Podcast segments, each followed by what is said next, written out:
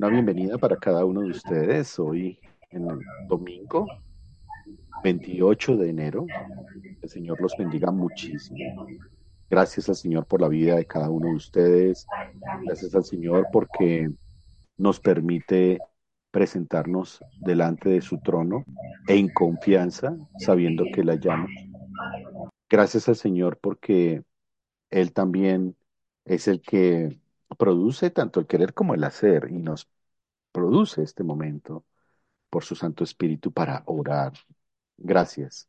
Gracias por eh, estar presente. Es un tiempo único en la iglesia, la oración. Esto supera cualquier expectativa del programa de la iglesia. El orar, el orar al Señor es algo prioritario. Hoy nos va a ayudar con la reflexión del artículo del catecismo, David. Entonces, tiene la palabra David con mucho gusto. Gracias, pastor. Gracias, hermanos. Ah, muy buenas tardes. Bueno, ya como el pastor anunció, ah, por su misericordia y gracia, hoy estaré encargado de esta, la pregunta número 57 del Catecismo de Heidelberg. Así que bueno, hermanos de Iglesia Cristo Rey, qué gran bendición poder encontrarnos en esta tarde de domingo. Eh, le pido al Señor precisamente su sabiduría y guía en esta tarde y que podamos continuar con nuestras lecciones del catecismo, más sobre toda cosa del conocimiento de nuestro Padre y de su gloriosa palabra que transforma nuestras vidas día a día. Para este día quisiera comenzar precisamente con, con una pregunta, aparte de la del catecismo, es más bien como una especie de, para que podamos desde ya empezar a sumergirnos en este estudio, quisiera compartirles esta pregunta sobre el tema del día y es, creo que es una pregunta que igual ha circulado en sus mentes en algún momento de sus vidas. Ah, en mi caso, ha sido en algunos momentos un tema y una pregunta que, que quizás he podido hablar y he podido también a preguntarle al pastor y a otras personas también que, que nos puedan guiar sobre el tema. Y hoy tenemos precisamente algo de la respuesta en el catecismo porque sabemos que no podemos tenerla por completo. Sabemos que seguimos aprendiendo día a día y es, ¿qué creen ustedes? Esta, no es la pregunta del catecismo, claro, es una pregunta para que vayan ah, ingresando un poco al, al, al, al tema del día. ¿Qué creen ustedes que va a suceder cuando partamos de esta tierra con nuestro cuerpo? Este cuerpo que nuestro Padre nos ha regalado. Mm, siendo así, prosigamos con el tema de nuestra reunión para este día. Hoy nos corresponde la pregunta número 57. La pregunta 57 dice así, ¿qué consuelo te da la resurrección de la carne? Vuelvo a repetirla. ¿Qué consuelo te da la resurrección de la carne?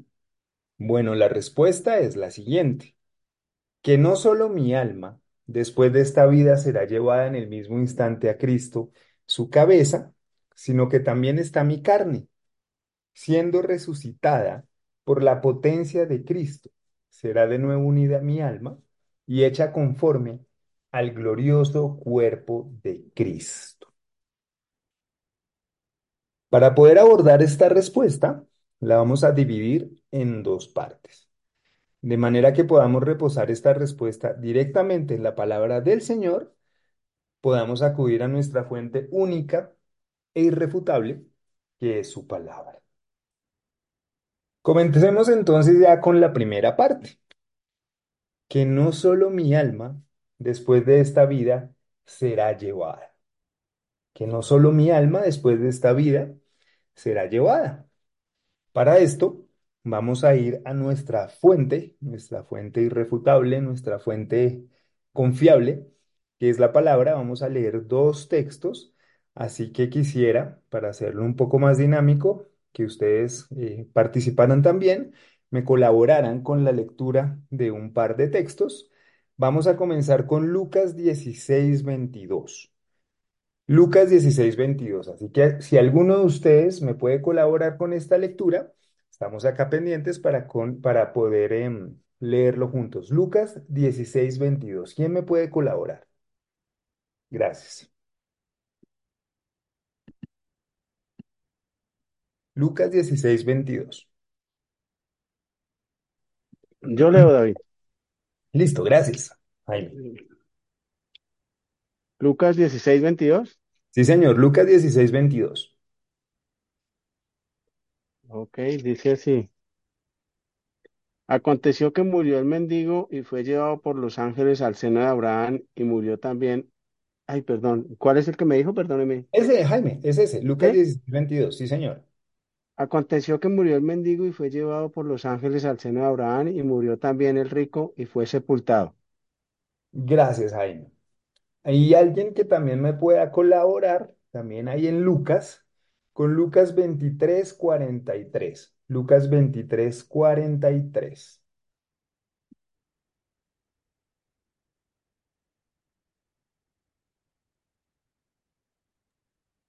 Ya lo tengo. Claro, Ceci. 43, Lucas veintitrés cuarenta y tres. sí, señora. 23, 43. Entonces Jesús le dijo, de cierto te digo que hoy estarás conmigo en el paraíso. Bueno, son dos textos que realmente hemos, hemos escuchado muchas veces, ah, tanto, digamos, el, el- digamos, por decirlo así, la historia de- del rico y el mendigo, y también estamos viendo también el otro contexto de los dos ladrones, bueno, en este caso de uno solo en la crucifixión, y lo que le contesta Jesús precisamente, de cierto te digo que hoy estarás conmigo en el paraíso. Bueno, un par de textos que como les digo son bastante, bastante conocidos y, vamos a entender por qué precisamente se nos muestra estos textos. Aunque nosotros no, no podemos comprender de una manera completa cómo vamos a estar en ese día con Cristo después de nuestra muerte, algo maravilloso que sí podemos contemplar desde ya es que todo aquel que está en Cristo es su propiedad. Todo- todos aquellos que estamos en Cristo somos su propiedad. Somos parte de su pueblo por su gracia y misericordia. Y todo aquel que es precisamente parte de su pueblo ha de descansar de todas las fatigas. Y ahora esperan o esperamos bajo el poder del Señor de la vida aquel gran día. Lo esperamos ahora como una victoria, como un triunfo. Estaremos a su lado para toda una, eternidad. Y si bien aún de este lado y en nuestra humanidad pensamos en lo mucho aún hay por hacer, claramente muchas veces decimos, bueno, Señor, quisiéramos aún, no sé si les pasa, pero muchas veces como que anhelamos que el Señor regrese, anhelamos estar algún día también en su presencia. Pero muchas veces también como que en nuestra oración está el compartirle al Señor y el, y el decirle al Señor, bueno Señor, pero ¿cuánto más hay por hacer? ¿Cuántas personas hay más por predicarles el Evangelio? A veces quisiéramos que pudiésemos ah, compartirle las palabras de, de buenas nuevas a muchas más personas. Entonces, por eso digo que aunque nosotros ya lo vemos ahora como una, o sea, ya lo vemos a veces como no quisiéramos partir todavía, pero igual como creyentes, ya vemos que el día que estemos en su presencia será una victoria, será un triunfo, que estaremos a su lado para toda una, te- una eternidad. Ah, digamos que claramente va a quedar nuestro matrimonio, nuestro trabajo, incluso nuestros seres queridos, es lo que usualmente más pensamos que va a pasar cuando partamos pero en ese partir, donde también va a haber algo de tristeza, claramente hay duelo, claramente hay, hay tristeza, nosotros ya como creyentes no vemos esto como algo negativo, ya no lo vemos como donde termina todo.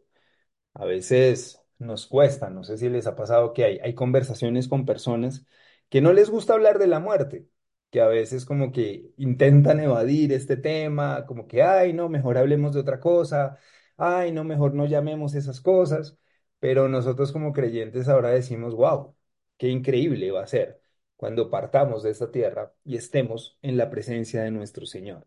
Va a ser algo precisamente glorioso. Es algo muy contrario a lo que el pensamiento del mundo usualmente está, está mostrándonos, a lo que usualmente el pensamiento del mundo siempre como que nos está compartiendo. El incrédulo suele tener un temor a la muerte. Como les decía, a veces hablamos con personas que siempre como que quieren evitar este tema, siempre como que quieren hacerle, como dicen, eh, digamos comúnmente, hacerle el quite a este tema. Y algo más, más tremendo es que lo ve incluso como el fin de todas las cosas. De ahí que suelen salir estas frases como hay que vivirlo todo porque solo se vive una vez, ah, solo hay una vida, entonces eh, corramos a conocer todo el mundo, corramos a conocer cada país, a viajar, y no está mal en sí que, digamos, nosotros podamos disfrutar de las cosas que el Señor nos ha dado, pero nosotros sabemos que hay algo más. Nosotros ahora, por su gracia, sabemos que hay algo más, algo más grande, hay una recompensa mucho más grande, porque no se sabe digamos, como les cuento, el incrédulo no sabe o no sabe qué pasará después muchas veces. Ve con incertidumbre o como con una especie de miedo y te- y temor en parte, pues él no sabe dónde su alma va a reposar. Quizás dicen, no he logrado todas mis metas o la fama o las riquezas que anhelo, mas para nosotros como creyentes, más para nosotros como pueblo del Señor ahora, anhelamos esa gran corona, esa gran y verdadera recompensa. Ese día anhelado es una especie de premio que mm, realmente no podemos alcanzar a dimensionar. O sea, no hay naturaleza, nuestra naturaleza humana, en nuestro pensamiento finito, es algo que sin duda rompe cualquier expectativa, más allá de cual- va más allá de cualquier expectativa o pensamiento que pudiésemos tener. Cualquier cosa que nos agrade o podamos ver terrenalmente no podría compararse a lo glorioso que vamos a ver y experimentar en aquel, perdón la redundancia, en aquel glorioso día. Bueno, continuemos entonces para darle un poquito más de dinamismo a esta, a esta pregunta y respuesta del catecismo. Continuemos con la segunda parte. La segunda parte de la respuesta que nuestro catecismo nos comparte es la siguiente. En el mismo instante, a Cristo, su cabeza, sino que también está mi carne, siendo resucitada por la potencia de Cristo, será de nuevo unida a mi alma y hecha conforme al glorioso cuerpo de Cristo.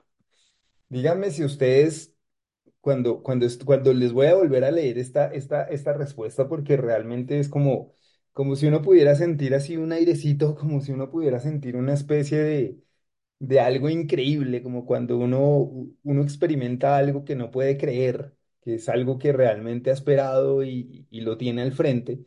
Dice, siendo resucitada, o sea, también está mi carne, siendo resucitada por la potencia de Cristo, será de nuevo unida mi alma y hecha conforme al glorioso cuerpo de Cristo. Esta última parte, hecha conforme al glorioso cuerpo de Cristo. Hermanos, una vez vamos a la palabra, a leer unos textos que nos van a ayudar a ampliar este concepto. Quien desee leer, leer y compartir con nosotros, una vez más les agradezco a que nos colaboren con estos textos.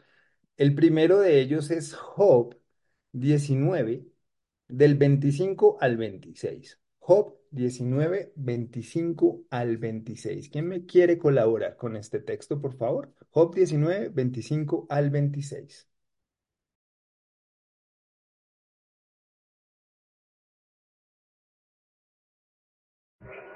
Yo quiero leer el de Job 19 que me dijiste ahí. Perdón, ¿quién? Ah, por acá me Job sale que Javier. 19. ¿Me escuchas ahí? Hola. Creo que alguien se le activó el micrófono. Job 19, 25, 26. Job 19, 25, 26. ¿Alguien lo tiene? Yo, Yo lo tengo. Yo sé que mi redentor vive y al fin se levantará sobre el polvo y después de esta mi piel, en mi carne he de ver a Dios.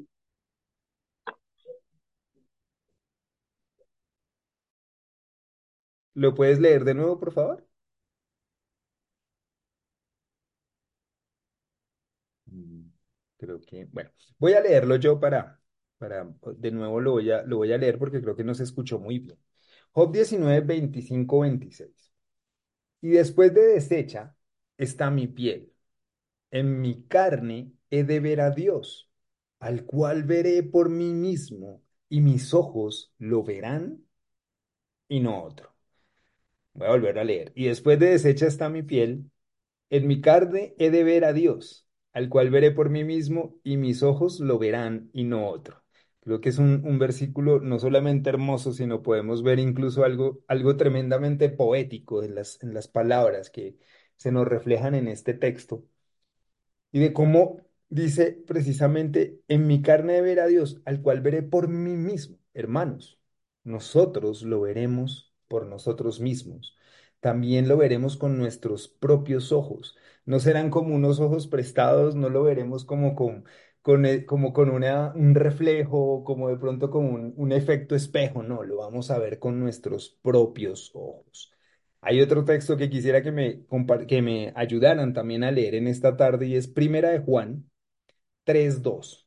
Primera carta de Juan en el capítulo 3 versículo 2. Alguien que me pueda colaborar. Primera de Juan tres dos.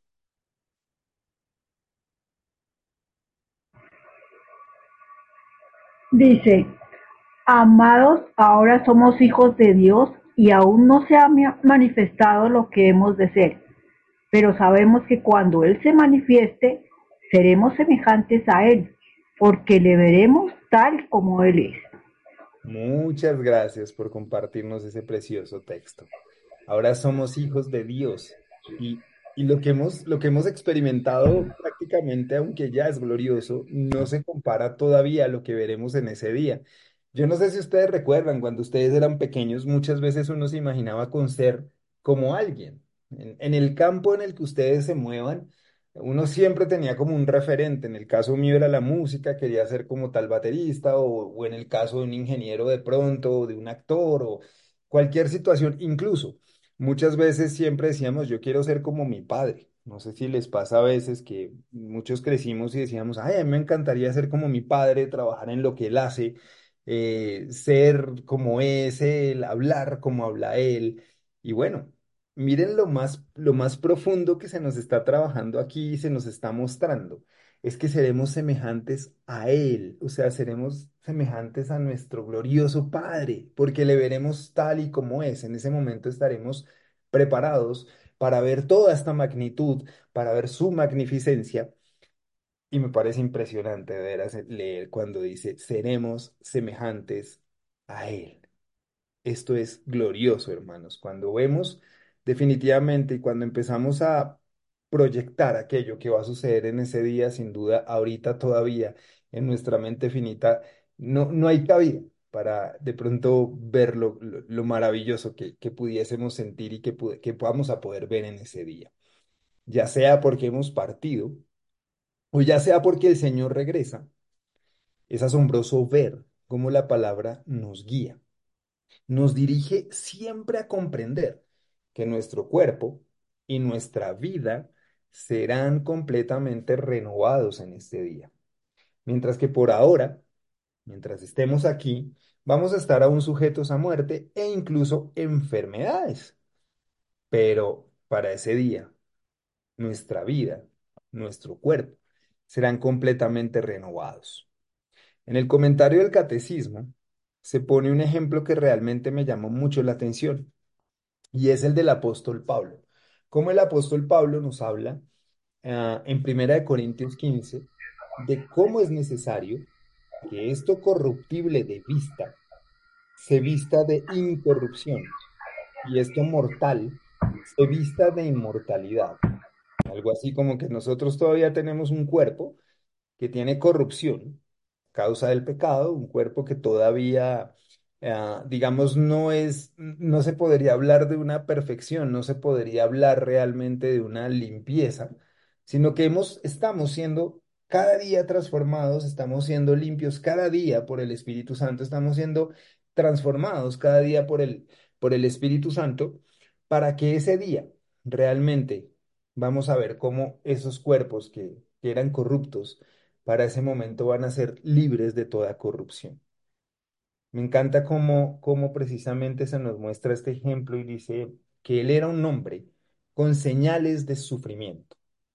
Si hay alguien en quien nosotros podemos ver señales de sufrimiento, podemos leerlas, es en el apóstol Pablo.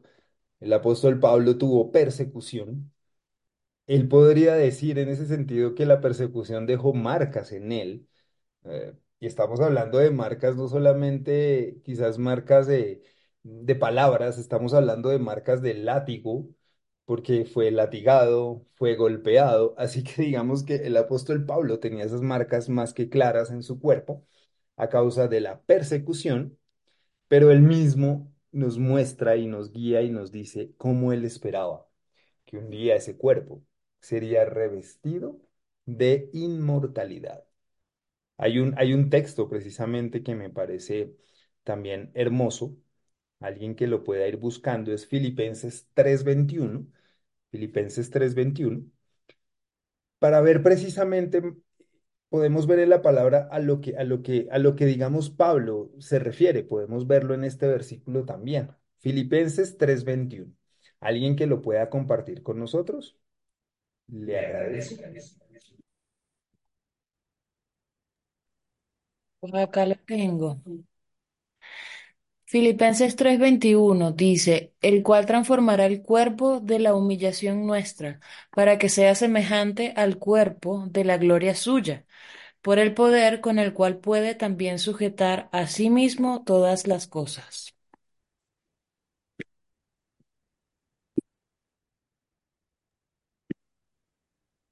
Gracias, Beatriz. Gracias por compartir. Filipenses 3:21, el cual transformará el cuerpo de la humillación nuestra para que sea semejante al cuerpo de la gloria suya, por el poder con el cual puede también sujetar a sí mismo todas las cosas. Si se dan cuenta, la palabra nos enseña cómo nuestra persona completa, no por partes, o sea, perdón la expresión, no por pedacitos, nuestra persona completa ha sido comprada, tanto el alma como el cuerpo. Dios nos ha creado y Dios, por la sangre de Cristo, nos ha hecho su propiedad. Voy a recordarles esto porque me pareció bastante importante. Dios nos ha creado y Dios, por la sangre de Cristo, nos ha hecho su propiedad. Por lo tanto, este cuerpo de corrupción que ahora tenemos será levantado en aquel día sin corrupción. Ya ahora podemos eh, comprender aquella pregunta que les había compartido al inicio, no sé si todavía se acuerden, antes de abordar el tema de hoy, que era, ¿qué pasará con nuestros cuerpos al partir de esta tierra? Nosotros, y bueno, eh, ahí también tengo que decirlo, ha sido, digamos, un tema que he ido aprendiendo con los años, no es algo que realmente en mis principios de, de, de, de mi edad, de mi vida como creyente lo entendía. Como les contaba al principio, ha sido de ir también preguntando, pidiendo consejo, pidiendo sabiduría y, y también pidiéndole a hermanos más maduros una respuesta sobre esto. Ah, a veces solo pensamos en el alma. Incluso se nos ha enseñado muchas veces que este cuerpo allí queda. No sé si han escuchado también esa frase a veces como dicen, no, este cuerpo ahí quedó, ahí, quedará, eso no, ahí queda el cuerpo, ahí, ahí termina todo. Ah, muchas veces se nos ha enseñado de esa forma, ah, quedó en una tumba, etcétera, pero podemos ahora comprender que es algo mucho más profundo y algo más glorioso. Nuestro Padre va a convertir este cuerpo que ahora tenemos impuro en algo totalmente puro para su gloria. Un cuerpo renovado, transformado, donde ya no habrá pecado, ya no habrá enfermedad y hay un día glorioso que nos aguarda. Y hasta ese día guardamos. Hasta ese día esperamos, Señor, te adoramos y te alabamos. Justamente cuando, cuando leía esto recordaba, ah, bueno, algunos de ustedes pues que me conocen saben que yo soy muy musical. Siempre me he criado mucho con la música y siempre ha sido como gran parte de mi vida. Hay un, hay un cantante con el cual, el, el cual siempre digamos que me gusta escuchar su música. Él se llama Jeremy Camp y él tiene una canción que se llama There Will Be a Day. En español esto sería algo como Habrá un día. Y quiero compartirles precisamente ya, ya para, para ir aterrizando, para ir finalizando, un pequeño fragmento de una canción, de esta canción que se llama There, There Will Be a Day, o Habrá un día, como les, les comento. Un pequeño fragmento y dice, habrá un día sin más lágrimas, sin más dolor y sin más miedos. Habrá un día en que las cargas de este lugar no existirán más, mas veremos a Jesús cara a cara. pero hasta ese día nos aferramos a ti siempre. La vida que se recibe del Señor permanece para siempre, antes y después de la tumba. Estaremos presentes con Cristo. Y oh Señor, cuánto que aguardamos por ti y en ti.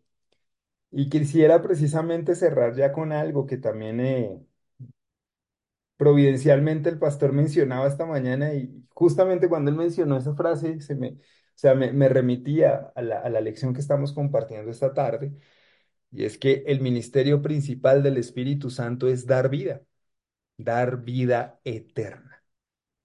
Hermanos, que esta lección de hoy nos ayude a conocer al Señor aún más, a amarle aún más, a buscarle aún más y a no desfallecer en la predicación del Evangelio de salvación a los perdidos, a nuestras familias, compañeros de trabajo, a nuestros vecinos, a recordarnos, a recordarnos día a día también como hermanos, animarnos, motivarnos, exhortarnos, que por Él hemos sido salvados de una condenación y llevados a una salvación eterna, de las tinieblas a la luz, de la muerte a la vida, porque en Cristo hay esperanza, hay perdón de pecados, hay vida en abundancia y no solamente vida, hay vida eterna.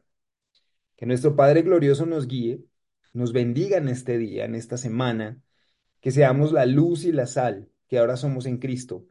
No solamente en la iglesia, hermanos, también fuera de ella, en nuestros trabajos, en nuestros hogares, en el transmilenio, en cualquier lugar a donde vayamos, que recordemos que ahora somos embajadores de Cristo, que ahora hemos sido redimidos y rescatados por su sangre, transformados ahora por medio del Espíritu Santo día a día, y que ahora somos precisamente esa sal y luz que Él dice que somos en su palabra dentro y fuera de ella, en la iglesia y fuera de ella, en Cristo y para Cristo. Hermanos, eh, hasta aquí la lección de hoy. Espero que esta lección realmente nos ayude a comprender lo glorioso que será el día que podamos estar en su presencia, sea porque hemos partido, porque Él regresa, pero que ahora como creyentes ya tenemos una perspectiva de lo que va a suceder ese día y que sin duda será algo más que glorioso que ya no lo esperamos con temor, que ahora lo esperamos con alegría, con gozo, porque esa es nuestra verdadera corona, esa es nuestra gran recompensa, nuestra corona incorruptible. Hermanos, muy buenas tardes y que Dios los bendiga. Y bueno, un abrazo para todos.